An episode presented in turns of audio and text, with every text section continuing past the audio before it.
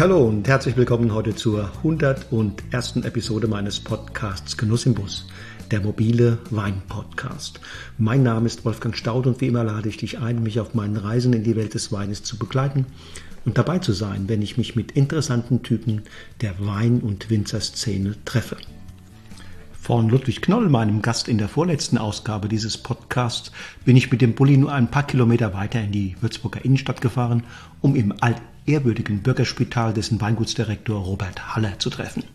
Das Bürgerspital in Würzburg ist ein über 700 Jahre altes fränkisches VDP-Weingut, das auf rund 120 Hektar Rebfläche vor allem Silvaner, Riesling und Burgundersorten angepflanzt hat und daraus Weine füllt, die Jahr für Jahr zum Besten zählen, was Franken zu bieten hat. Und Robert Haller ist der weitsichtige Stratege dieses für deutsche Verhältnisse ungemein großen Weinguts. Seit er im Jahre 2007 die Geschicke des Bürgerspitals lenkt, werden die Weine immer besser und heute bezweifelt sicher niemand mehr, dass das Bürgerspital in Franken und darüber hinaus zur absoluten Spitze gehört. Vor allem ist es dort in den vergangenen Jahren immer besser gelungen, die großartigen Potenziale so einzigartiger Lagen wie dem Würzburger Stein und der Würzburger Steinhaf herauszuarbeiten und auf Flaschen zu füllen. Im Interview spreche ich mit Robert Haller unter anderem darüber, wie es ihm gelungen ist, das Bürgerspital wieder auf Kurs zu bringen, nachdem es zuvor doch mal eine Zeit lang einen gewissen Durchhänger hatte. Schließlich lässt sich so ein großer Tanker nicht einfach über Nacht umsteuern und auf einen anderen Kurs bringen. Und natürlich verkosten wir dazu auch wieder den ein oder anderen Wein. Speziell beim Tasting bestätigt sich der Eindruck, den ich beim Verkosten der Weine auch schon in den vergangenen drei, vier Jahren hatte. Dass es nämlich dem Bürgerspital nicht auf Primärfrucht und überbordende Fülle ankommt, sondern dass frische Krippmineralität und ein guter Trinkfluss das Herzstück des gesamten Sortiments ausmachen. Die Weine haben etwas Puristisches, etwas Schnörkelloses, das ihnen einen tollen Trinkfluss verleiht und sie besonders gut zu Tisch in Szene setzt. Sie konzentrieren sich auf das Wesentliche, sie sind zurückhaltend in der Nase und vital am Gaumen. Sie kommen ganz entgegen aller fränkischer Moden während der vergangenen 30 Jahre ohne Prunk und Lametta daher. Sie haben Kraft, protzen aber nicht mit aufgeblasenen Muskeln. Sie laufen immer auf der feinen, auf der eleganten Seite und sind genau deshalb zeitlose Klassiker. Doch genug der Vorrede und Bühne frei nun für Robert Haller, den Weingutsdirektor des Würzburger Bürgerspitals. Los geht's!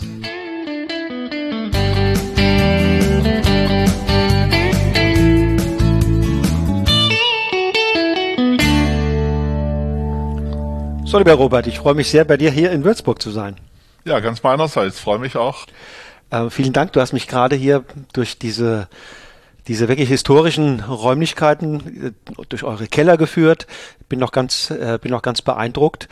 Ähm, und dabei ist mir zwischendurch eingefallen, den Robert Haller, den hat's quasi von Italien über das Markgräfler Land hier nach Franken verschlagen. Wie kam dieser Weg? Ja, genau, das ist aber schon lange her.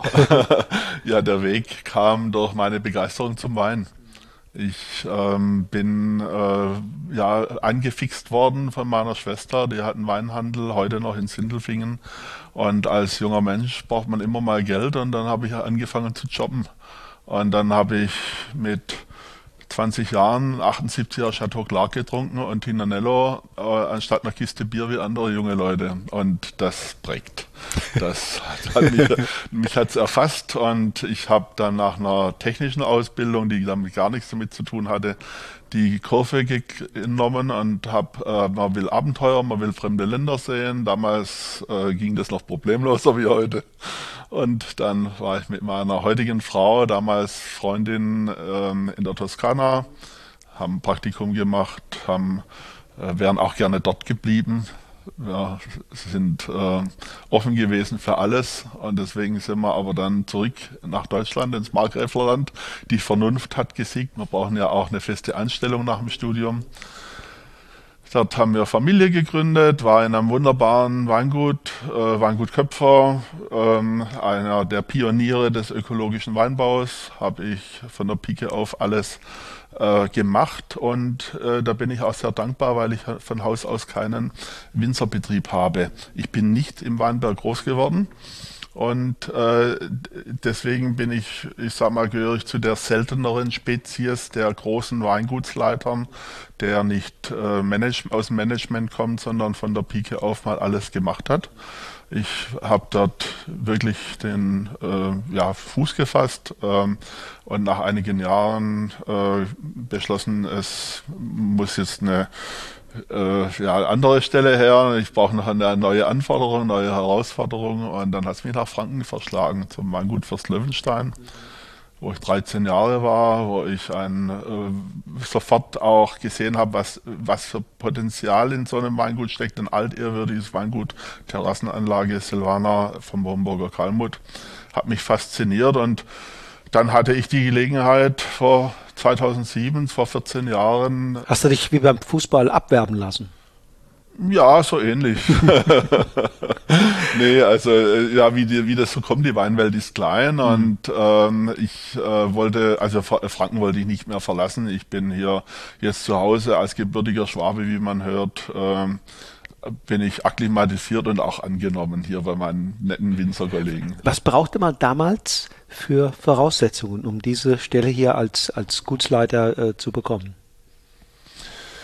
Ach, äh, wahrscheinlich nicht anders wie heute. Ähm, ich sag mal, äh, man braucht schon einen gewissen Ruf, äh, ich sag mal ein 120 Hektar Weingut äh, in eine Hand zu geben, muss man auch, äh, ist man natürlich auch als Stiftung, als äh, ja äh, letztendlich auch in einer gewissen Verantwortung.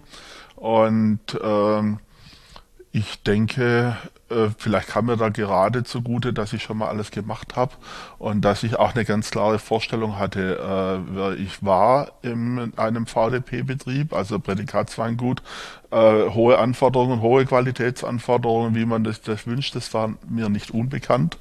Ich wusste, wo es hingeht und ich hatte auch eine klare Vorstellung.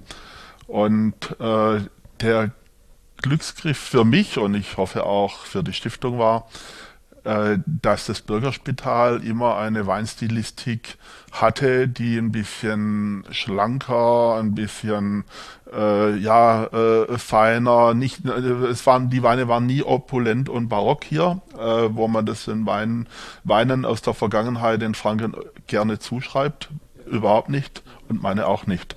Insofern äh, habe ich mich gleich sehr wohl gefühlt und in eine Stiftung mit einem Lagenportfolio, wie man es nur selten findet. Ich habe jetzt mal ein bisschen Statistik betrieben. Unsere Weinberge sind im Schnitt 26 Jahre alt und zwar im, nicht im Schnitt der, der Weinberge, sondern im Schnitt über die gewichtete Fläche. Äh, Spätburgunder, Gewürztraminer, Rieslinge, alles 30 äh, Jahre plus X und das liegt jetzt nicht daran, dass wir zu faul sind, neue Weinberge zu pflanzen, sondern es liegt, dass wir einen anderen Wertebegriff haben. Äh, diese alten Weinberge mit einer äh, wirklich einer äh, tollen äh, Bodenstruktur, äh, mit einer Durchwurzelung, die uns in der Trockenheit momentan sehr hilfreich ist. Da machen wir unsere großen Weine, auch wenn es mal eng wird mit dem Wasser, wo sich die jungen Weine schwer tun, die jungen Weinberge schwer tun. Und das alles äh, war was, wo ich auch gleich ähm, Feuer gefangen habe und äh, ja, ich habe mich sehr gefreut, dass es geklappt hat mhm. und ich bin stolz darauf, das Weingut ein paar Jahre leiten zu dürfen. Ich habe ja nun gerade mit dir hier unten auch unter anderem ähm, die wohl älteste Weinflasche, existierende Weinflasche der Welt ähm, mir an, angucken können. Das Bürgerspital selbst äh, ist alt ähm, du hast mir Dokumente gezeigt, dass da natürlich Tradition äh, eine ganz riesige Rolle spielt, ist mir, ist, ist mir völlig klar. Wenn du jetzt mal zurückguckst, ist das denn nicht gleichzeitig auch Fluch und Segen, ähm, dass man da so eine Tradition hat? Äh, wie bewegt man sich da in einem Markt, der ja naja, auch immer mal wieder anderen Moden folgt. Wie verhält man sich da? Wie, wie, wie kommt man da zu einer Strategie, wo man dann auch zu stehen kann, die man äh, guten Gewissens über Jahre hinweg auch ein Stück weit verfolgt und konstant hält? Äh, das ist eine sehr gute Frage. Ähm, das ist äh, also Tradition und Moderne verbinden tun ja viele Weingüter. Aber wenn du fragst, ähm, wie man dazu kommt oder wie man das macht, äh, sage ich eine ganz einfache Antwort, ich kann gar nicht anders. Ich bin einfach, ich bin einfach authentisch. Und ähm, da, äh, find, da sehe ich auch irgendwo die Stärke einmal, äh, du hast die alte Flasche angesprochen, äh, dass wir sind stolz auf diese Tradition seit äh, Stiftung seit 705 Jahre, knapp 700 Jahre äh, gibt es den Weinbau auch in der Stiftung, noch nicht ganz so alt. Ähm, aber wir möchten damit nicht immer darauf reduziert werden. Das ist ein ganz wichtiger Punkt. Wir sind ein total ein dynamischer Betrieb mit vielen jungen Leuten. Ich bin der ja bald der Älteste, aber ich fühle mich noch nicht so und ich denke, dass ich da noch äh, auch im Geiste und in meiner Einstellung jung geblieben bin. Und insofern äh, ist das Team so zusammengewachsen, dass wir eine super Dynamik haben, dass wir ganz toll zusammenspielen. Es kommen gute Produkte raus und das ist eigentlich der größte Lohn, den wir haben. Welchen Zustand hast du dann damals 2007 hast du angefangen mhm. hier? In welchem, welchem Zustand hast du den Betrieb hier ähm, äh, vorgefunden. Wenn du da mal einen Blick auf die verschiedenen Abteilungen wirst, in welchem Zustand waren die Weinberge, in welchem technischen Zustand war hier der Keller und all das, was du brauchst, um aus Trauben Wein zu machen. Wie arbeitsfähig war das Team? Ähm, was waren da für Leute? Und, und, und wie war damals, sind viele Fragen auf einmal, wie war damals dann auch die Reputation des Betriebes in der mhm. Öffentlichkeit? Gut, also einmal ähm, es sind tatsächlich viele Fragen. Ich versuche sie mal auf die Reihe zu kriegen. Ähm, ich schaue ungern nach hinten äh, zurück. Ähm, das Weingut hat immer einen tollen Namen gehabt. Äh, es waren, wir waren in den 70er Jahren äh, einer der, einer der führenden Betriebe in Deutschland, war überhaupt, äh, also eine, da ist immer tolle Arbeit gemacht worden und wir haben immer einen gewissen Vorbildscharakter gehabt. Aber wie das so ist, ähm, jeder ähm, Betrieb hat mal verschiedene Steuermänner und äh, damit ist auch so ein bisschen eine Wellenbewegung mit drin. Äh, die Weinberge fantastisch. Wir haben ein tolles Lagenportfolio an alten Reben. Ähm, da hat mein Vorvorgänger schon vorgesorgt und hat also äh, Dichtpflanzung gemacht in den 80er Jahren mit einem Würzburger Stein, mit Rieslingen 80 Zentimeter Stockabstand. Äh, wir haben also ein, ein, ein wirklich ähm, weinbaumäßig toll. Äh, wir haben im Keller äh, einen Arbeitsbereich, wie man sich ihn nur wünschen kann. Wir haben äh, ein Team, das sehr fleißig war und ehrgeizig. Und jetzt könnte man sagen, ja, ist ja eigentlich überhaupt keine Kunst, war ja alles gut. Ne? Ja. Ähm, trotzdem äh, würde ich mal ganz unbescheiden sagen, wir haben verdammt viel bewegt. äh, mein, die Stärke darin sehe ich eigentlich diese Dinge, die Stärken zusammenzuführen. Wir äh, arbeiten heute viel präziser auf die Weine zu. Also ich sag mal, ähm, es, es ist kein Tadel, aber in, äh, vor 30 Jahren hat man ähm, die Weinberge, hat man aus jedem Weinberg das Beste rausgeholt, hat es in den Keller gebracht und sortiert und hat gesagt, so was machen wir jetzt draus. Mhm, mh, mh. Äh, ich habe einige Jahre gebraucht, aber wir haben es wirklich äh, geschafft, äh, jedem, jeder einzelnen Parzelle ein Produktionsziel zuzuweisen. Das heißt, ein, äh, wir müssen einmal auf die Finanzen achten, ganz klar. Äh, bei 120 Hektar hat man mal schnell 10.000 Arbeitsstunden vergeigt, auf Deutsch gesagt. Ne? Wir haben im Weinberg 70.000 Arbeitsstunden zu leisten im Jahr. Das ist eine, eine Größenordnung. Aber wir haben, wir stecken spezifisch in unsere Lagenweine und unsere großen Gewächse viel mehr Arbeit rein. Wir sind viel mehr auf dem Punkt. Wir arbeiten komplett anders heute im Weinberg. Äh, ich mache ähm, keine ähm, äh, ich mache keine gestaffelte Lese mehr. Äh, bin ich vollkommen davon weg, halte ich in unserem Falle, das muss jeder, es hat jeder andere Bedingungen, aber in unserem Falle war das eher schädlich. Äh, wir haben die ganze Selektionsarbeit vorgelegt auf Juli, August. Mhm. Und so wie die Weine eingestellt werden, wie sie, in, wie sie in die Reifephase gehen, so werden sie auch geerntet. Wir sind viel schneller und präziser in unserer Zuarbeit und wir haben trotz dieser Klimaerwärmung, die ja nicht von, der Hand zu weisen ist. Wir haben Jahr, Jahrgänge jetzt gehabt, die sind extrem trocken, aber auch sehr frühreif. Äh, wir ernten vier Wochen früher wie vor 20 Jahren, kann man sagen.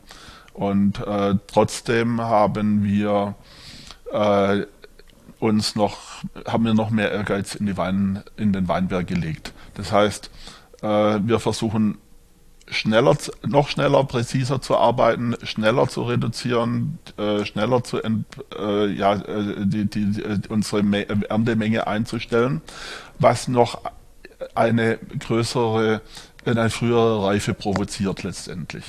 Und äh, dann haben wir jetzt das Problem, dass wir mit unserem Gutswein in den normalen Lagen ähm, mit der Ernte beginnen, mit den frühreifen Sorten Bacchus und Müller-Thurgau. Und in der zweiten Woche gehen wir schon an Silvaner, Rieslinge, große Gewächse. Also die, die klassische Erzeugung, wie wir sie früher haben, äh, ist überhaupt nicht mehr, nicht mehr da. Wie kamst du da zu. Also das ist ja nun eine ziemliche Revolu nicht Revolution, aber doch das grundlegende Veränderungen in, in bestimmten Arbeitsprozessen. Ja, also ähm, einmal äh, macht man sich get äh, einfach Gedanken. Es geht auch um die Sortierung, es geht auch darum, die Lagen kennenzulernen, die Weine extra auszubauen. Und wir bauen jede Parzelle im Grunde genommen äh, komplett für sich aus. Und dann lernt man. Also man braucht ein paar Jahre, man hat immer nur einen Versuch und dann braucht man wieder ein Jahr, bis der zweite Versuch kommt. Und letztendlich kam ich auch dazu, weil uns das von der Natur aufgezwungen wurde. Wenn du einmal äh, ich sag mal, im, was der Klimawandel bedeutet ja nicht nur mehr Trockenheit und schnellere Reife, der bedeutet auch eine gewisse Unregelmäßigkeit. Wir haben im Herbst, Ende August manchmal Starkregen, äh, wie wir es früher nicht gekannt haben. Und wenn man dann durch die Fäulnis, durch eine, wenn nicht mehr hinterherkommt und man dann äh, in einem Jahr mal drei, vier Hektar aufs Spiel setzen muss, die man, die dann letztendlich äh, an der Qualität, in den besten Lagen an Qualität verlieren, die man wirklich opfern muss, um die anderen gesund zu halten ähm, dann äh, das tut so in der Seele weh, dass man sagt, da müssen wir was ändern. Mhm. Und um eine größere Geschwindigkeit zum Beispiel in die Lese reinzukriegen, haben wir das dann so verändert, dass wir gesagt haben, wir bereiten uns so vor, dass wir zur Lese wirklich schlag, schlagkräftig und sehr schnell ne? und sehr schnell sind. Mhm. Das heißt, diese Präzision, das sich im Keller fortsetzt. Jeder Wein hat einen Fahrplan und der Fahrplan wird ständig korrigiert. Der wird ständig je nach Lesetemperatur. Wir arbeiten auf jeden Wein wirklich mit einer äh, ganz, ganz großen Präzision drauf. Also nicht einmal ein Plan, der wird strikt durchgehalten. Nein, der wird vom Herbst gemacht. Äh, der hängt dann auch, äh, das hängt dann auch äh, vom Bedarf ab äh, letztendlich. Wir sind auch sehr, äh, ja, das ist, äh, auch der Vertrieb ist das sehr involviert und wir schauen auch, äh, wir produzieren auch das, was wir gerne produzieren wollen und arbeiten darauf hin.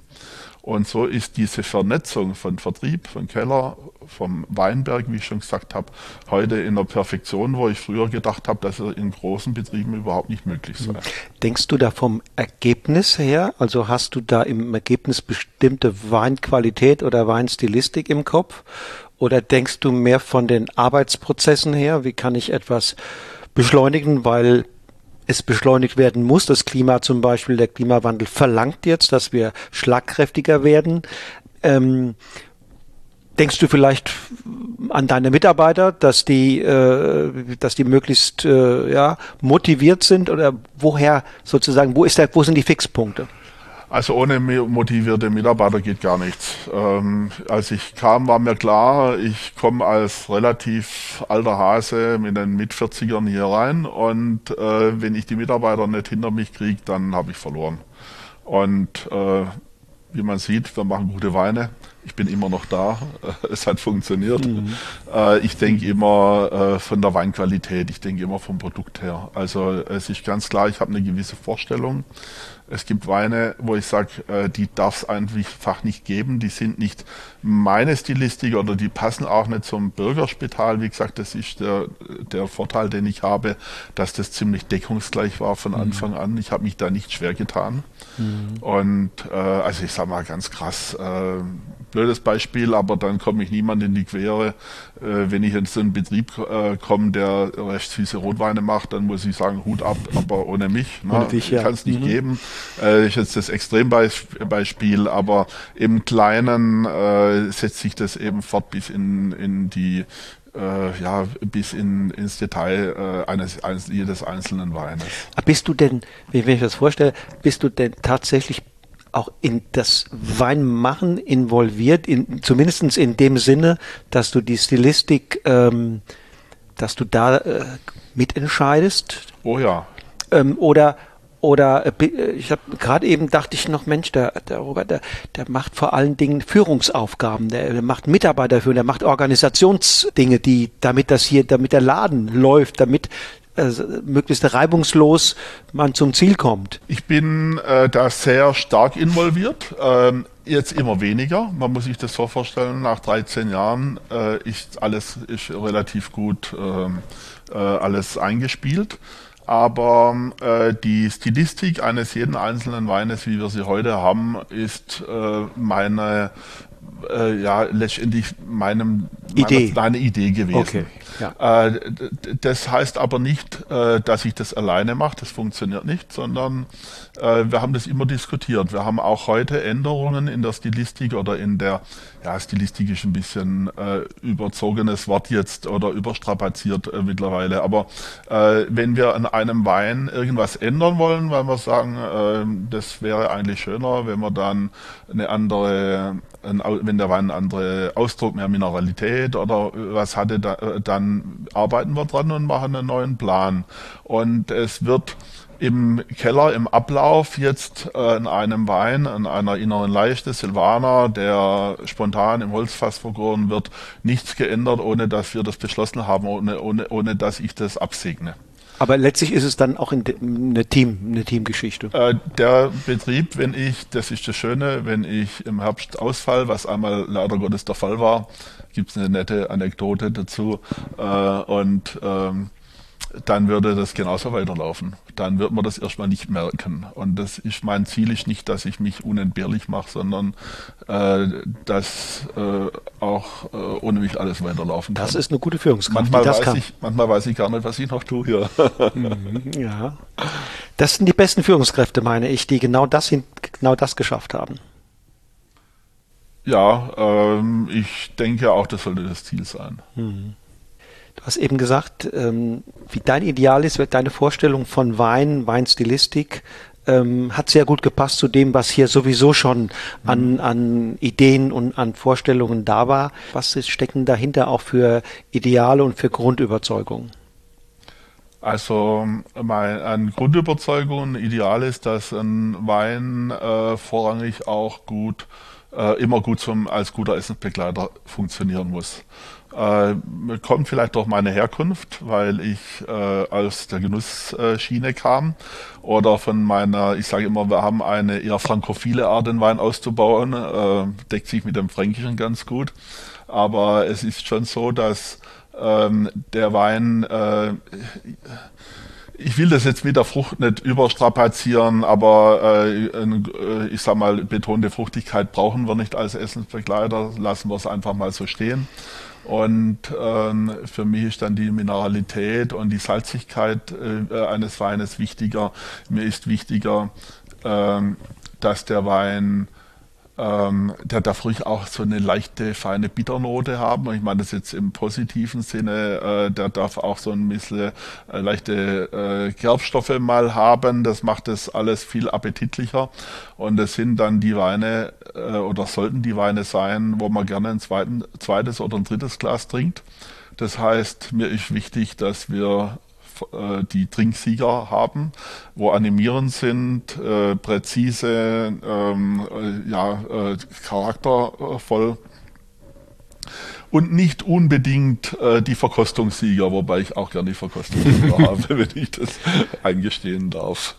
Ähm, ja, ihr habt ja auch schon einige Verkostungen, äh, bei einigen Verkostungen sehr gut abgeschnitten, also da musst du dich gar nicht ja, momentan haben wir einen richtig starken Lauf, ja, absolut. Sagen. Das äh, bin ähm, ich auch ganz glücklich. Man muss natürlich auch sagen, dass die aktuelle äh, die aktuellen geschmacklichen Präferenzen in der, in der Szene bei Sommeliers, in, in, in der Gastroszene, aber auch in der, sag mal, in der avantgardistischen Weinszene mhm. in der Tat ähm, eurem Stil ja auch entgegenkommt. Äh, ja, äh, ich sag äh, diese ja auch eher puristische äh, Art äh, oder diese, ja, diese Essensbegleiter, die ich mir auch gut vorstelle. Ähm, das äh, hat momentan äh, hat schon einen guten Hype aufgenommen. Also es war früher schon anders, wo man, wo ich auch eher schon mal weich geworden bin und habe gedacht, na, vielleicht mache ich auch was falsch und äh, ja, dann hat man mich aber bestärkt. Äh, gute, nette Freunde und Weinfachleute haben gesagt, nee, bleib dabei. Die Zeit spricht für dich, die Zeit heilt es und irgendwann wird es gut. und so war es dann auch. Ja. Ähm, ich hatte ja nochmal nach nach Grundüberzeugungen, so Idealen gefragt. Da hast du geantwortet mit der Weinstilistik. Man könnte ja auch jetzt antworten, ja, äh, wie gehe ich mit Mitarbeitern um, dass das noch eine Rolle spielt oder äh, wie arbeiten wir im Keller, äh, im, im Weinberg, da gibt's ja auch noch Möglichkeiten, wo man sagt, okay, wir haben ja bestimmte Grundüberzeugungen und so verfahren wir dann. Gibt's da was, was das Bürgerspital auszeichnet? Ach, ich glaube, das macht die Summe. Äh, ich habe jetzt da keinen äh, Schlagwort oder keine, äh, nicht, was ich herausheben soll äh, oder äh, möchte, sondern äh, es geht einfach von einer grundsoliden Handwerklichkeit, äh, natürlich äh, von einer Achtung vor der Natur, die wir haben. Wir haben auch ein Leitbild, was man bei uns nachlesen kann, äh, schon lange, schon seit zehn Jahren oder fast zehn Jahren. Und es war mir auch wichtig, äh, da, da ist auch der Umgang mit unseren Kunden definiert. wir sind da ein, ein sehr verlässlicher Partner und was mir ganz wichtig ist, ähm, ich möchte äh, Weingenuss und Lebensfreude mit meinen Produkten verbreiten. Das ist mir das sehr sympathisch. Da, das steht da auch drin und das meine ich verdammt ernst. Ja, ja weil das, du weißt das selbst, immer mehr Verbraucher sagen oder wollen das wissen. Ne? Wie, ja. wie hält es das Weingut mit diesen Dingen? Und da genügt es nicht mehr, dass der Wein einigermaßen schmeckt. Das ist eine Anforderung an den Wein, aber schöner ist es noch, wenn auch die Story hinter dem Produkt passt, ne? Ja. Und, und ähm, da spielt die Tradition eine Rolle, da spielen die auch Arbeitsverhältnisse eine Rolle, da spielt der Umgang mit Mitarbeitern eine Rolle, da spielt der gesamte öffentliche Auftritt, ne, wie man sich präsentiert, wie man, wie man über sich und seine Produkte spricht, eine Rolle. Da sind wir jetzt wieder bei der Tradition, die manchmal auch ein bisschen schwer auf den Schultern liegt weil man mir oft sagt, na ja, Bürgerspital kenne ich schon seit 30 Jahren und da sei, wann waren sie das letzte Mal bei uns? Ah ja, das wird auch so die Richtung gewesen sein. Ne? Und das sei ja leider, es passiert aber unglaublich viel. Und ähm, dadurch, dass ich jetzt ich bin auch nicht der Typ für irgendeinen Hype, wo ich sage, äh, wir springen jetzt auf jeden äh, Zug auf, jede, alle zwei Jahre auf einen anderen. Äh, vielleicht ist das manchmal auch schlecht, aber innerhalb, äh, wenn äh, wir haben auch eine Gelassenheit von 700-jähriger ähm, Stiftungsgeschichte und wir sagen dann manchmal, ja, irgendwelchen Moden hinterherlaufen an Rebsorten und an sonstigen Dingen müssen wir gar nicht, weil es gibt uns schon seit vielen hundert Jahren und uns wird es vielleicht auch noch länger geben. Also das, das ist vielleicht der Vorteil eines so alt ehrwürdigen äh, Hauses wie die Stiftung Bürgerspital. Ich glaube, das ist auch ein Vorteil, natürlich. Man muss diesen Vorteil vor allen Dingen hm, für sich nutzen. Ne? Das ist das Entscheidende. Ja. Weil was der Konsument und ähm, auch, auch Weinkonsumenten wollen, glaube ich, ist diese, diese, dieses, die Möglichkeit, sich mit dem Produkt zu identifizieren. Und dafür braucht es Kommunikation. Man muss wissen, für was stehen die mit ihrem Laden da. Ne? Und wenn das, und wenn das nachvollziehbar ist, äh, dann äh, kann das Tradition sein, es kann aber genauso gut etwas ganz Modernes, Hippes sein. Das ist, ist halt unterschiedlich. Zu euch passt eher das Erste. Ja, ich bin mir aber sicher, dass wir diesen Wandel in einer Unaufgeregtheit in den letzten Jahren vollzogen haben. Äh, es liegt an äh, meinen jungen, dynamischen Mitarbeitern, die nicht alle ganz jung sind, sondern wir haben das richtig gut. Wir haben von den äh, in den 30er Jahren junge Mitarbeiter und wir haben dann so gut verteilt und wir haben eine gute Balance da drin. Und wenn man uns kennenlernt bei Weinfesten, wir machen seit 20 Jahren ich glaube 20 oder 21, ich äh, weiß gar nicht, war vor meiner Zeit ein, äh, eine Weinparty, äh, wo wir uns einem ganz anderen jungen Publikum äh, zeigen. Wir machen äh, tolle Veranstaltungen hier. Wir haben, wer uns kennenlernt und wer auch mal unsere Homepage besucht äh, und, und schaut, wie wir und äh, äh, wir, wir arbeiten heute auf allen Kanälen auf äh, Facebook, YouTube, Social Media. Äh, das ist gerade in dieser Zeit mit der Pandemie natürlich immens wichtig, mhm. weil da der äh, die einzigen Zuwächse zu verbuchen sind. Aber der merkt auch und der spürt auch, dass bei uns da ein toller Wandel vollzogen wurde. Und ähm, da glaube ich, dass wir mittlerweile auch einen, einen guten Rückhalt auch in allen ja in allen Bereichen haben, in allen Altersgruppen auch haben.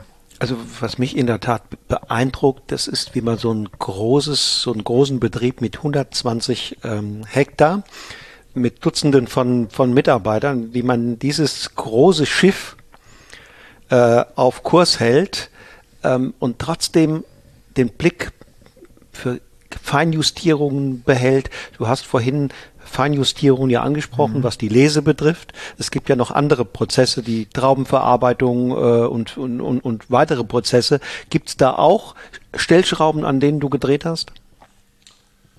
Ja, äh, sicherlich. Äh, ich versuche das richtige Beispiel zu kriegen, aber äh, ganz wichtig ist für mich, dass wir auch immer ein vorwiegend handwerklicher oder ja, äh, kunsthandwerklicher Betrieb uns sehen. Wir sind äh, erst einmal ein bodenständiger handwerklicher Betrieb und wir sind kein Weinhändler.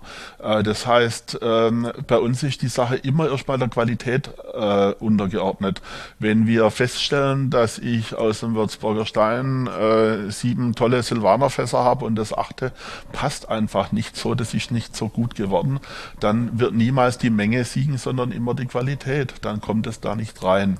Und deswegen, äh, es gibt Bereiche, es gibt Industriebetriebe, Betriebe, äh, also große Unternehmen, die äh, eine Ausrichtung haben und sagen, beim, und wir haben immer eine Doppelspitze, einen Kaufmann und einen Fertigungsleiter. Und der Fertigungsleiter hat immer das letzte Wort, weil wir eben ein handwerklicher Betrieb sind. Und so sehe ich das auch bei uns.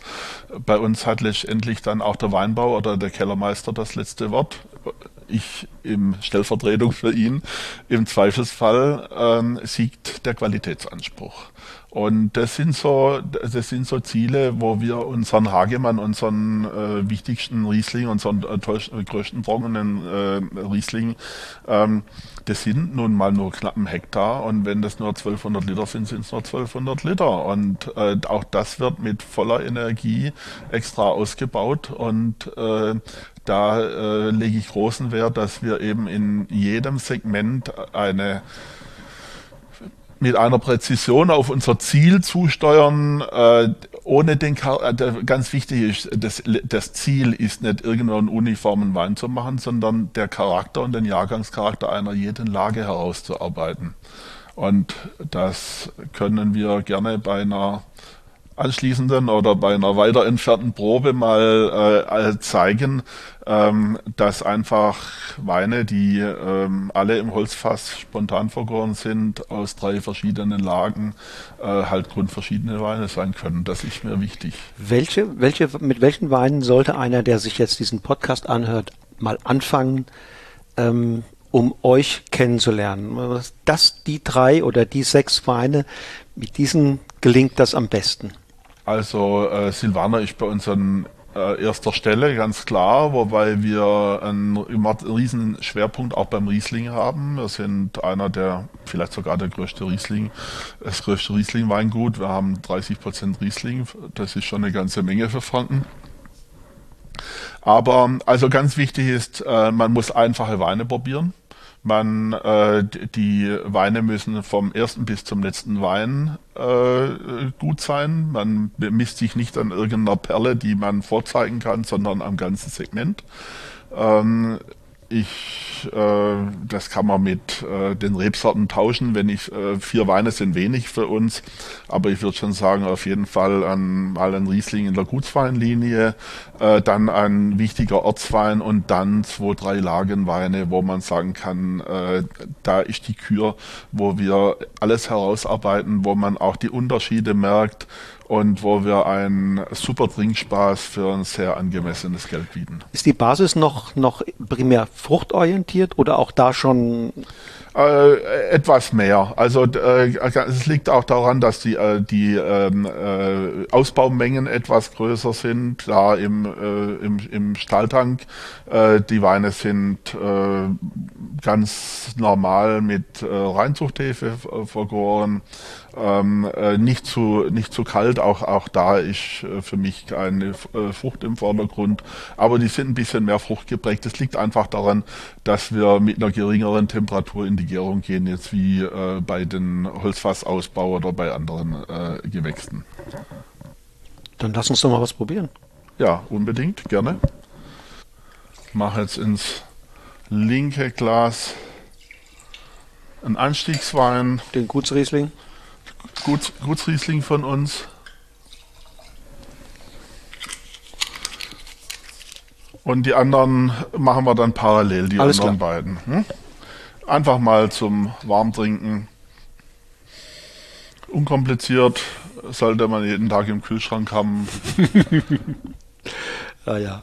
Äh, Im Grunde genommen sind, unterscheiden sich diese Einstiegsweine, ich sage mal bis zum Ortswein, aufgrund der Sortierung der Weinbergsfläche.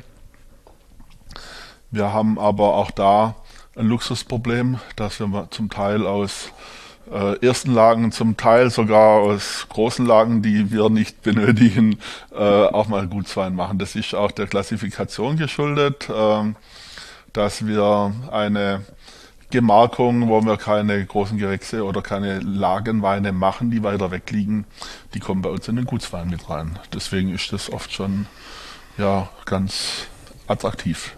Das ist mehr als anständig für eine Einstiegs, auch für den Preis. Äh, wir haben ja hier eine, schöne, dezente, aber wahrnehmbare Frucht. Mhm. Ja, das geht so. Hast du Apfel, zitrische Noten, ein bisschen Pfirsich drin, es ist einfach eine attraktive, angenehme, ohne dass sie überbordend wird. Ja, und so das, was drin steht, das steht drauf. Einfach Bürgerspital, Riesling und der Jahrgang. Mehr brauchen wir nicht, müssen auch nicht philosophieren. Die, beim Riesling sind die Erträge auch beim Gutswein nicht besonders hoch. Ähm, aber natürlich äh, wird er anders erzeugt äh, wie ein erster Lagewein, wie ein großes Gewächs. Da stecken manchmal bei großen Weinen dann die vierfache Arbeitsaufwand im Weinberg drin. Ja, dann habe ich zwei Rieslinge aus der ersten Lage, die ich gerne als Vergleich sehe. Also im linken Glas den Würzburger Stein. Ich stelle ihn gerade. Und im rechten Gla Glas aus dem oberen Muschelkalk, aus einer Randersackerlage, den Randersackerer Teufelskeller. Und wie man sieht, wir sind die Wiege des Boxbeutels, aber der Teufelskeller ist in einer Schlägelflasche.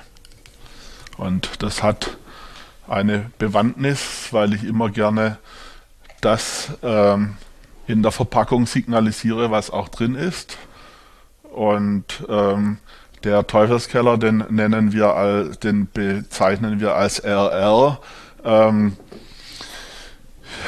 Gibt es viele Möglichkeiten. Entstanden ist er aus der Steillage aus Randersacker. Das sind mhm. die Randersackerer Rieslinge. Man mhm. kann auch sagen, das sind Roberts Rieslinge mhm. oder Rieslinge in Rheinkultur, wie auch immer. Aber die Geschichte äh, ist für mich so treffend. Die oberen Muschelkalkböden haben andere pH-Werte, die sind äh, von Haus aus straffer, die sind für mich erst in erster Linie mal ähm, zuerst mal deutsche Rieslinge und als in zweiter Linie kommt Franken. erstmal der Frankentyp ja, ja, durch. Ja, das ist eher zurückhaltend. Beim Teufelskeller kommt es dazu, dass es eine Eisenoxid, äh, Eisenoxidschicht gibt, die, wenn die sich mit Wasser vollzieht, ins Gleiten kommt. Der ganze Berg ist am Rutschen, der, der kippt uns, macht uns große Probleme. Aber diese Schicht ist auch dafür zuständig, dass der Wein eine ganz andere Aromatik hat. Durch dieses Eisenoxid bekommt er, ist jetzt noch eigentlich zu jung, der 19er, aber wenn die Weine dann in die Reife kommen, bekommt er einen äh, so weißen, pfeffrige Note, mhm, mhm. eine so geht er ganz stark ins Balsamische und äh, da unterscheidet er sich komplett von unseren anderen Lagen. Also deswegen ist das wirklich, ob man es mag oder nicht, Terroir hat nichts mit Qualität zu tun, mhm. sondern einfach mit, mit dem Typus der äh, Lage, wo auf der er gewachsen ist, mit allen Einflussfaktoren. Du hast bei dem mittleren Muschelkalk dann auch im Gegensatz zu hier auch einen Tick weniger Säure? Äh, die Säurewerte äh, sind ein Tick niedriger, mhm. ja. Mhm. Aber die haben einen höheren Kalkgehalt und als Pendant dazu können wir ja mal einen linken dazu probieren. Das ist der Würzburger Stein. Das ist vor allem erstmal ein Steinwein. Der ist kräutrig, der hat eine Salzigkeit, so ein bisschen Richtung Feuersteinnote. Das ist ein fränkischer Riesling und Frankenrieslinge sind einfach erstmal komplett anders als die linksrheinischen beim Teufelskeller oder dann vom Marsberg und was jetzt auch dieses Jahr frisch kommen wird zu, zum ersten Mal, ist aus dem Pfülpen ein großes mhm. Gewächs. Mhm. Die Anlage kommt jetzt so langsam in die in, in, ins Erwachsenenalter. Äh, die habe ich schon selbst gepflanzt hier und mhm. äh, da wird dieses Jahr auch ein großes Gewächs kommen, wo mir momentan super gut gefällt, aber das dürfen wir ja noch gar nicht probieren, der ist auch noch nicht so weit. Nächstes Mal. Also in der Tat, du hast es gesagt, kräuterig in der Nase, ähm, ähm, ähm, leicht flintig, ganz leicht, aber nur ähm, relativ wenig, wenig Primärfrucht so, die spielt im Hintergrund mit, aber die ist nicht, nicht sehr präsent. Und dann natürlich ein, durch den, ich glaube, das ist der, ist dieser mittlere Muschelkalk, finde ich eine super schöne Textur. Also die Art, wie er sich anfühlt, das ist, ähm, ja, das ist nachgerade ein Gedicht. Äh, es ist, ist so ein Spiel zwischen dem, zwischen, zwischen angenehm cremig weichen Faktoren auf der einen Seite und trotzdem einer schönen, spritzigen, lebendigen Vitalität. Da ist beides drin.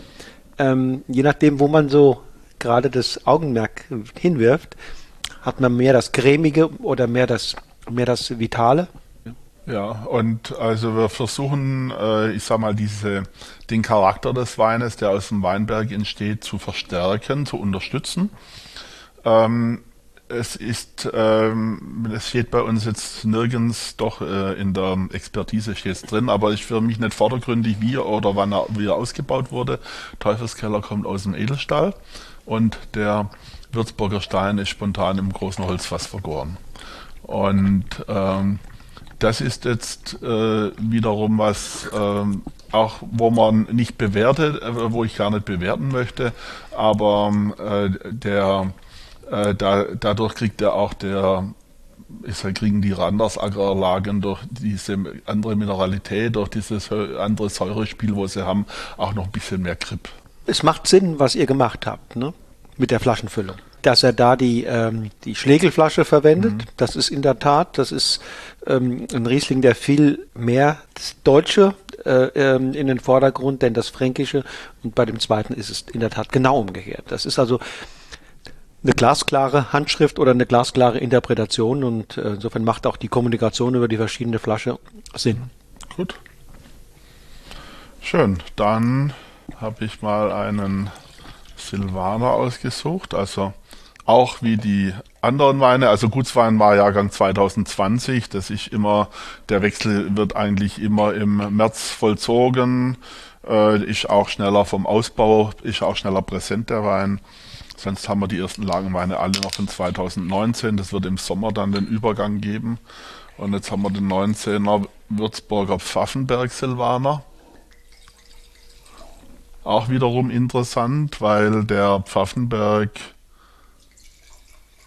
im mittleren Muschelkalk ist. Der ist, äh, äh hat, hat mehr Skelettanteil, ist äh, eine flachere Lage, ist auch anders erodiert. Man kann das in der Landschaft lesen. Die Steillagen in Franken sind entweder im oberen Muschelkalk oder im unteren Muschelkalk. Und die untere Muschelkalk ist die härteste Gesteinsschichtung.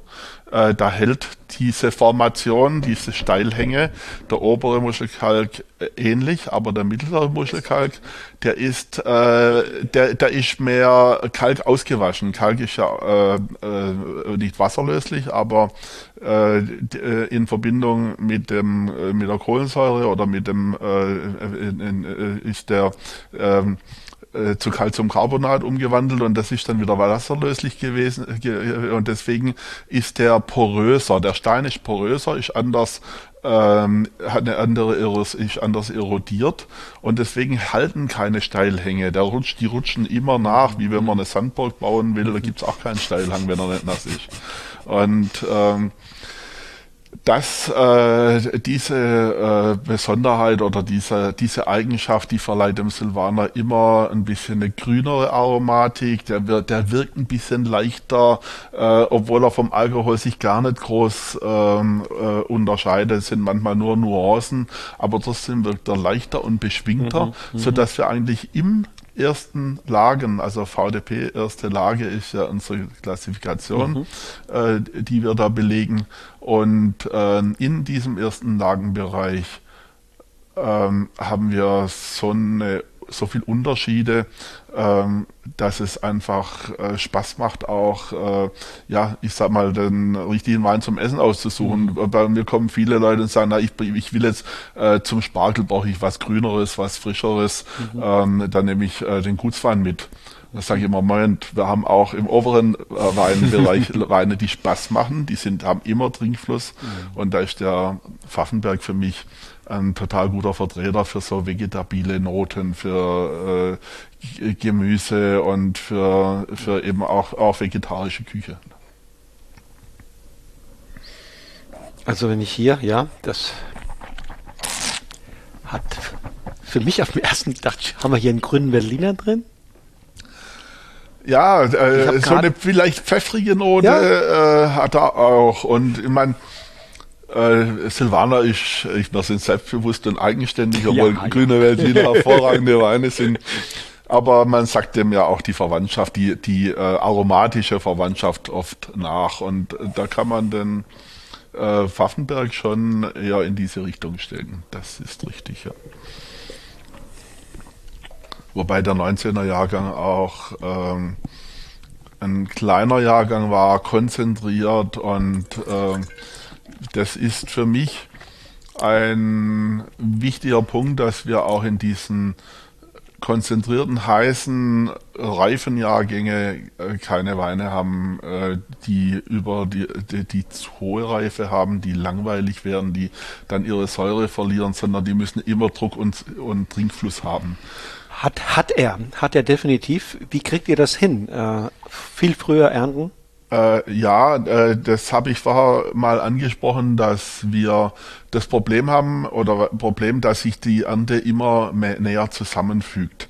Das heißt, ähm, die früheren Sorten sind früher reif, aber die späteren Sorten, wo wir die großen Weine draus machen, wenn man in den besten Lagen die meiste Arbeit reinsteckt und die kleinsten Erträge ähm, pro provoziert, darf man sich nicht wundern, dass die auch schnell reif ja, sind. Klar. Und äh, wir haben lange Zeit immer darüber gesprochen, dass wir äh, beim Spätburgunder bei unseren Rotweinen ähm, äh, auch aufpassen müssen, dass die nicht zu marmeladig werden, mhm. dass sie nicht überextrahiert sind.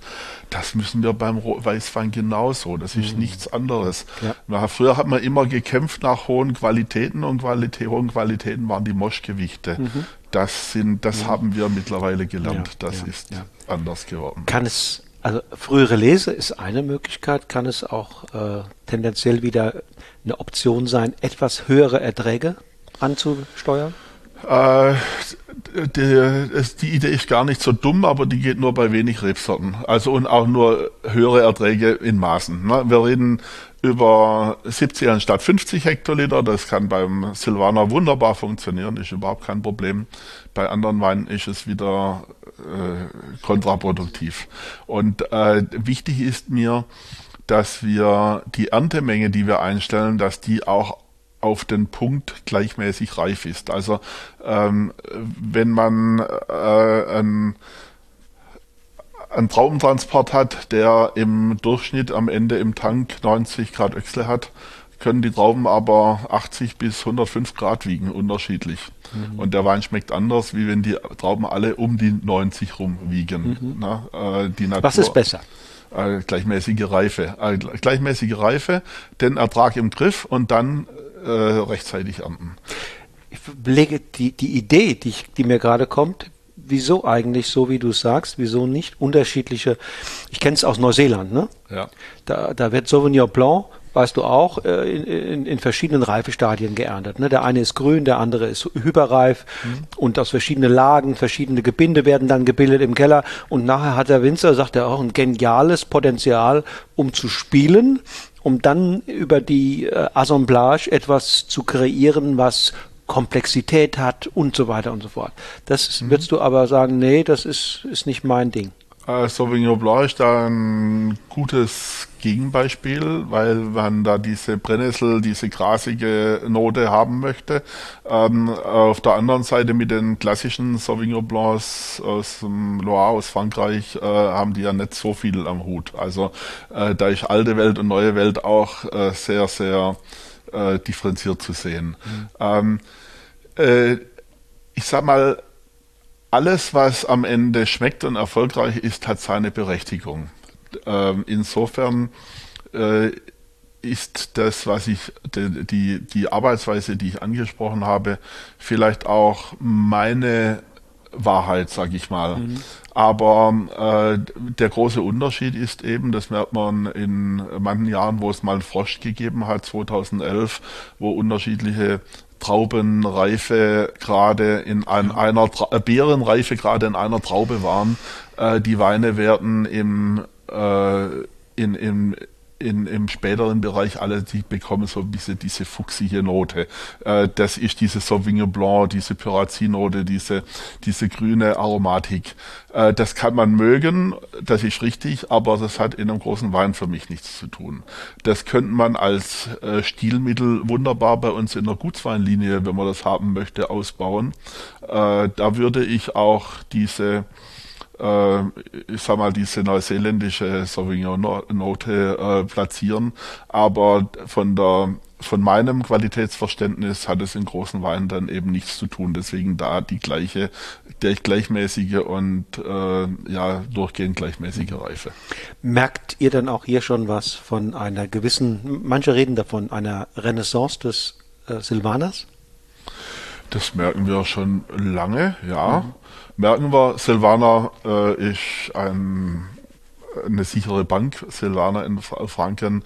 Ähm, ja, da haben wir uns den Namen ge gemacht, aber äh, der Name, der Silvaner passt auch äh, in kaum ein anderes Anbaugebiet so perfekt wie über diese Flächen, zumindest weite, weite Flächen äh, des fränkischen Weinlands. Wir haben bin ja schon ein paar Jahre mit dabei. Wir haben 99 begonnen mit dem Silvaner Symposium. Silvaner Forum wurde äh, mit Rheinhessen und Franken gemeinsam gegründet.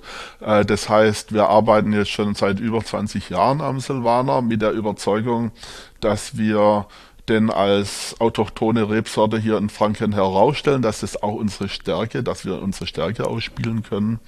Und ähm, das ist zum einen hart erarbeitet, aber zum anderen auch von der, ein Geschenk der Natur.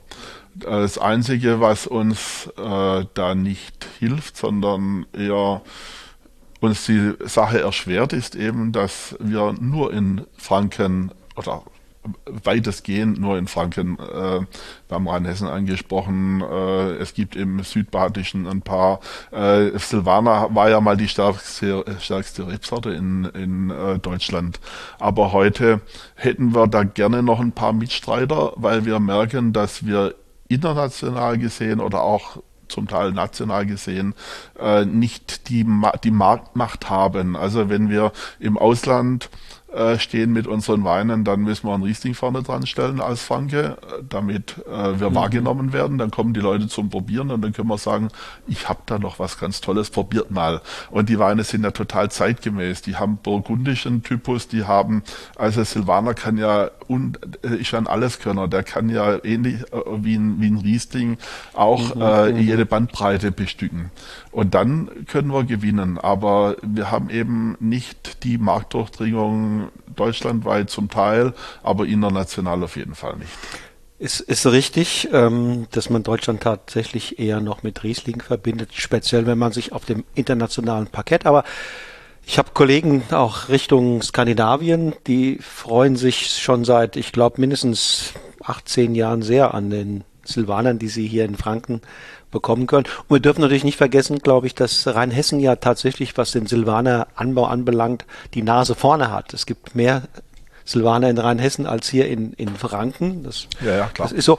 Und natürlich auch nicht, dass der Silvaner, sagen wir mal, hier auch in Franken, wenn man die letzten 20, 30 Jahre mal insgesamt ins Visier nimmt, ja nicht immer den Stellenwert auch äh, und die Beachtung auch seitens der Winzer bekommen hat, die er verdient. Wir haben ja die Erträge waren mal hoch und die Stilistik war mal, ging mal ins barocke Breite. Mhm. Äh, deswegen ist es toll, dass jetzt da auch eine, seitens der Produzenten wieder ein anderer Wind weht, dass man weiß, was man für einen Schatz eigentlich hat. Und dann, glaube ich, dauert es nicht mehr lange, bis dann auch die Welt das, das verstanden hat. Und ich glaube, gerade in der, in der Zeit, wo immer mehr Menschen auch nach Nischen suchen, nach etwas Speziellem, wo die, wo der Blick weg von Massenwaren äh, hin zum Individuellen äh, kommt, glaube ich, ist für den Sinwaner äh, viel, viel Chance und viel Platz. Klar, man kann außerhalb von Franken auch ein bisschen Kompetenz zeigen mit dem Silvaner. Ne? Sagen, schau mal, was ich da entdeckt habe. Ne? Ja, ich glaube, dass, dass, der Silvaner hier in Franken sicherlich äh, insgesamt deutlich stärker ist als in Rheinhessen, aber auch in Rheinhessen gibt es schon. Ja, hervorragende, überhaupt keine Frage. Und äh, man, äh, das, das sind wir wieder beim Thema Terror, man braucht es nicht bewerten. Also ich sag mal, äh, klar haben wir mehr Exotik und manchmal auch mehr Frucht, die wir, die ich gar nicht unbedingt benötige in Franken durch diese kalkhaltigen äh, Böden. Ähm, äh, das, äh, klar, es gibt hervorragende und da würde ich, ich würde mir auch wünschen, dass die Rheinhessen ein Silvaner großes Gewächs machen. Ja, äh, ich habe gehört, sogar Diskussionen. ja, Richtung. die gibt's schon lange. Aber zum Thema Silvaner müssen wir noch die Steinharfe probieren. Unbedingt. Steinharfe ist eine Monopollage von uns, die liegt im Herzen vom Würzburger Stein. Ähm, die ist, das ist ein rautenförmiges Stück, wo in der Diag äh, da ist eine diagonale Treppensteige geht durch, durch diese Raute und diese Treppensteige teilt diese Raute in zwei Dreiecke. Und wenn man dann die Reihen, die Rebzeilen als Seiten eines Instrumentes sieht in diesem Dreieck, sieht sie aus wie eine Harfe und eine auf dem Kopf gestellte Harpe. Mhm. mhm. Harpe aus dem Mittelalter, äh, so, da kommt der Name her und ähm, ja, ähm, ist also eine eigene Einzellage, heißt mhm. nicht Würzburger Stein, mhm. äh, sondern die heißt Würzburger Stein Harfe. Mhm. Und ähm, deswegen ähm, ja, ähm, ist es auch, äh, wie soll ich sagen, äh, deswegen äh, haben wir auch beschlossen, einen Lagenverzicht innerhalb der VDP-Klassifikation mhm. äh, durchzuführen. Und von der Steinharfe gibt es also nur große Gewächse. Gibt's mhm. nur, es gibt noch edelsüße Spezialitäten, aber ansonsten nur Riesling und Silvaner als großes Gewächs. Und das sind die ältesten Reben. Ich sehe in den Silvaner-Reben bei uns in der Steinharfe das größte Potenzial an Qualität, an ausdrucksstarken Silvanern. Und deswegen haben wir seit einigen Jahren, seit einigen wenigen Jahren beschlossen, nur noch ein großes Gewächs zu machen. Mhm. Und das ist das unser war's. Monopolwein. Wie viele Flaschen dann? Äh, wir, das wäre ausbaufähig. Momentan machen wir so 5.000 bis 7.000 mhm. Flaschen. Mhm. Also es ist schon für ein großes Gewächs ein stolzer Erfolg. Äh, der Wein ist äh, klasse, aber wir haben an eine Flanke mit alten Rebanlagen. Äh, die, äh, das, das Herzstück äh, ist ein knapper Hektar, aber wir haben noch mal so zweieinhalb bis ja so ungefähr zweieinhalb Hektar, wo wir noch nachlegen können. Das heißt, wenn wir die Qualität sicherstellen und der Markt, ich sag mal, das Ganze auch ähm, aufnimmt, wenn man so sagen möchte, dann können wir da auch noch ein bisschen zulegen. Also ist ein, ein starker Faktor für uns, wo wir richtig was ein Aushängeschild haben bei uns im Weingut. Und ich meine, ähm, sowas leichtfüßiges, elegantes, sowas, der ist, ist ein Wein, der ist am Tanzen auf der Zunge. Nichts, nicht die Bohne von Schwere ist da drin. Ne? Ja. Ähm, großes Holzfass, spontan vergoren, äh, kontrolliertes Nichtstun, sagen wir immer dazu. Und wenn es dann funktioniert, dann sind wir glücklich, wenn wir solche Weine rauskriegen. Und das haben wir mittlerweile äh, über vier, fünf, sechs Jahre mit einer Kontinuität, die wir, äh, glaube ich, nur in wenigen Weingütern finden. Und deswegen haben wir uns auch entschlossen, diesen Wein im letzten Jahr mit einem ja, äh, ziemlich professionellen äh, Kameramann äh, zu begleiten. Und den Wein gibt's auch im Internet. Wir haben mhm. den äh, vom Rebschnitt bis ähm, zur Weinlese gibt's schon kleine Filmchen. Mhm. Jetzt kommt noch ein, eine Zusammenfassung über das Ganze. Das heißt, wir haben aus diesem Wein eine richtige kleine Filmgeschichte gemacht. Und ist auch äh, in den Bewertungen in den letzten Jahren immer vorne mit dabei. Also ob das, ob man erster, zweiter, dritter Platz macht, das wissen wir alle. Man freut sich über den ersten Platz. Eigentlich gibt's nur den ersten Platz, den man zum Ziel haben kann. Du hast vorher auch die, die Veränderungen in der, Wein, im, in der, im, im Weinbau oder bei den Winzern, die das, die, die Qualitätsstandards äh, angesprochen. Äh, da, wir sind äh, vor allem so stark, weil wir insgesamt nach oben gewachsen sind. Das ist sicherlich auch eine ein Erfolg unserer Weinfachberatung, sei es im Weinbau oder in der Kellerwirtschaft vom Bezirk Unterfranken. Da haben wir gute Leute mhm. und mhm. Äh, da haben wir also flächendeckend in Franken sehr viel dazugelernt. Und äh, ein großer Lernfaktor war für mich auch, muss ich sagen, jetzt bei uns innerhalb vom Verband der Prädikatsweingüter, die großen Gewächsproben. Wir, äh, wir probieren unsere großen Weine dreimal, bis sie dann die Anerkennung bekommen mhm. oder auch nicht. Und ähm, auch hier in der Region mit Kollegen. Mit Kollegen, aber auch mit unabhängigen Leuten. Also auch der Hermann Mengler als Fachberater ist da auch immer mit äh, dabei. Wir wollen nicht blind sein. Wir haben dann auch immer mal wieder andere äh, Piraten, wie wir es nennen, mit in der Blindprobe mit dabei und schauen mal, wie wir so stehen. Und äh, was für mich ein ganz toller Effekt war, ist, wir haben ja selber lernen müssen. Wir, wir müssen immer lernen. Wenn man immer aufhört zu lernen, dann wird man, ähm, hört man auf, besser zu werden. Und äh, deswegen haben diese Proben uns auch äh, die Winzer sehr, sehr viel gebracht. Mhm. Also die Leute, die sich da immer mhm. rege dran beteiligt haben und dran gearbeitet haben, die sind auch in ihren Weinen besser geworden es ist schon eine andere Zeit, ne? Also du wirst dich erinnern, dass es früher mal andere äh, Geflogenheiten gab, dass der eine Winzer nicht dem anderen Winzer es erlaubt hat, in seinen Keller zu gehen und ins, in die Fässer zu gucken und in die Gläser. Ähm, und da merkt man doch, dass die Kooperation, dieses, dieser gemeinsame Geist äh, stärker geworden ist und dass man nicht denkt, der, der eine kopiert das andere, der nimmt mir dann was weg, wenn er, wenn ich ihm zeige, wie ich das mache. Das Gegenteil ist der Fall. Ähm, es ist ein Lernprozess, ein wechselseitiger. Absolut. Win-win. Ne? Und man vergibt sich nichts. Also einmal muss man selber immer gucken, dass man Fortschritte macht Sowieso. und zum anderen, es ist auch nicht so leicht zu kopieren. Mhm. Jeder hat andere Verhältnisse durch das, durch die unterschiedlichen Standorte, durch die unterschiedlichen Arbeitsbedingungen im eigenen Haus, durch die, durch die Gegebenheiten, die man dann auch die ich auch hier angetroffen habe. Natürlich. Wir haben das eben Dan Keller angeguckt. Es gibt neuere Forschungen, die, die, die sich damit beschäftigen, inwieweit die Kellerflora, die Kellermikrobiologie mhm. äh, einen Einfluss hat auf das, was da tatsächlich passiert. Und der ist viel größer, als wir alle bisher geahnt haben. Viel größer. Ja. Was da passiert. Glaube ich. Äh, wir haben jetzt äh, nicht die eine Sorte durchprobiert, vom Gutswein bis zum großen Gewächs, aber man merkt in äh, in der Art und Weise vom Gutswein. Ortsweine fe fehlen jetzt, die, die passen da wunderbar zwischen rein. Jedes Segment für sich steht. Mhm. Und für mich ist auch das große Gewächs, das wir jetzt gerade nicht probiert haben, das Aushängeschild, weil er anders gemacht wird, weil er im Berg ausgebaut wird oder weil er mhm. Maischegärung hat oder Säureabbau oder irgendwelche kellerwirtschaftlichen weil Geschichten, aus einer anderen Lage sondern kommt. einfach eine andere Lage und mehr mhm. Konzentration. Es ist eine Linie, das meinte ich am Anfang damit, mhm. ähm, wo wir uns total gut eingespielt haben. Das ist alles Stilistik Bürgerspital.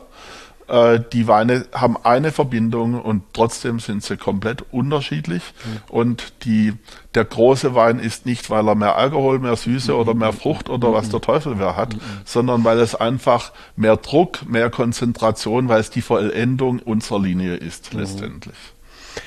Wobei ich gar nicht das Gefühl hatte, dass du ich vielleicht nur die Begrifflichkeit. Mehr Konzentration mhm. heißt nicht schwerer. Nein, nein, nein, nein, nein mehr geschmackliche Konzentration, ja. ja ähm, weil mit so einer Leichtfüßigkeit, wie der mhm. daherkam, so elegant und so, so äh, tänzerisch, das ist die große Kunst, das mit Konzentration zu verbinden auch.